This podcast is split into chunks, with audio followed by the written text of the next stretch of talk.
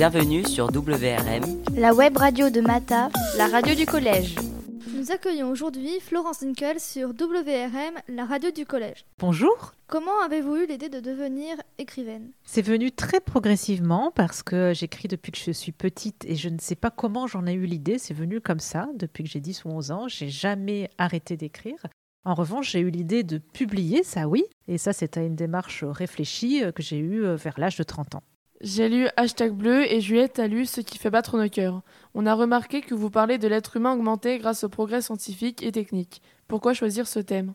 Oh, ça va être difficile de répondre de façon succincte. Pour répondre vite, euh, moi j'ai une formation scientifique et peut-être que ça explique que je m'intéresse à ce genre de thème. Et euh, c'est quelque chose, euh, le progrès technologique dans son ensemble, que je trouve très ambivalent, qui m'attire et que je trouve aussi très répulsif. Et donc j'ai interrogé ça dans ces romans-là. J'ai trouvé euh, que ce qui fait battre nos cœurs était très captivant, j'ai beaucoup aimé. Et je me suis aussi beaucoup attachée au personnage d'Esteban. Je trouve ça très extraordinaire ce qu'il fait pour sa petite sœur. Moi, j'ai lu Bleu, ça m'a beaucoup plu. J'aimais bien l'amour qu'il y avait entre Astrid et Scylla. Au début du livre, ça m'a ému quand Scylla s'est énervé pour retrouver Astrid. Bah, merci pour vos avis, ça me touche beaucoup. Avez-vous d'autres livres à nous conseiller?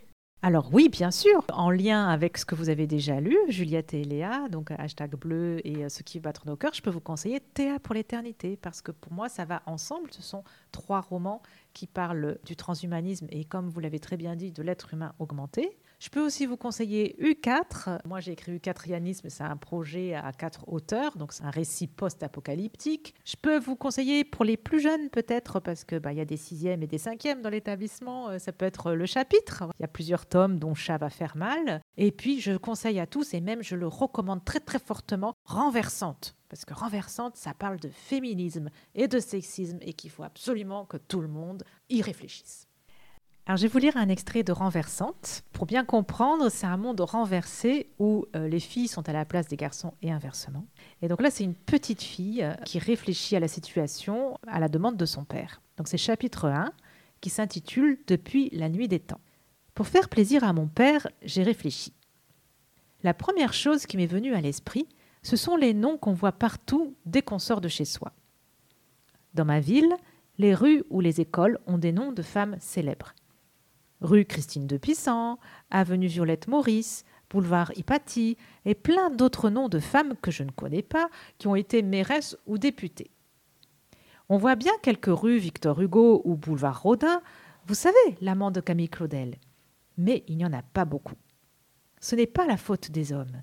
C'est juste parce que les pauvres ont passé des siècles et des siècles à devoir s'occuper des enfants, à faire le ménage, la cuisine, les courses, et qu'on ne peut pas tout faire dans la vie. Ils n'ont pas eu le temps de s'instruire, créer, inventer et construire des choses. C'est pour ça que dans les manuels d'histoire ou de littérature, ou encore dans les musées, on ne les voit pas et on ne parle pas d'eux. Mais maman dit qu'ils peuvent être fiers quand même, parce qu'ils font la plus belle des choses du monde, ils élèvent les enfants. Voilà la suite dans Renversante que vous pouvez trouver au CDI. Merci. Merci. Merci beaucoup et puis continuez à lire surtout. Merci de nous avoir écoutés. C'était Juliette et Eléa sur WRM, la radio du collège, et avec Florence Inkel. C'était WRM, la web radio de Mata. La radio du collège.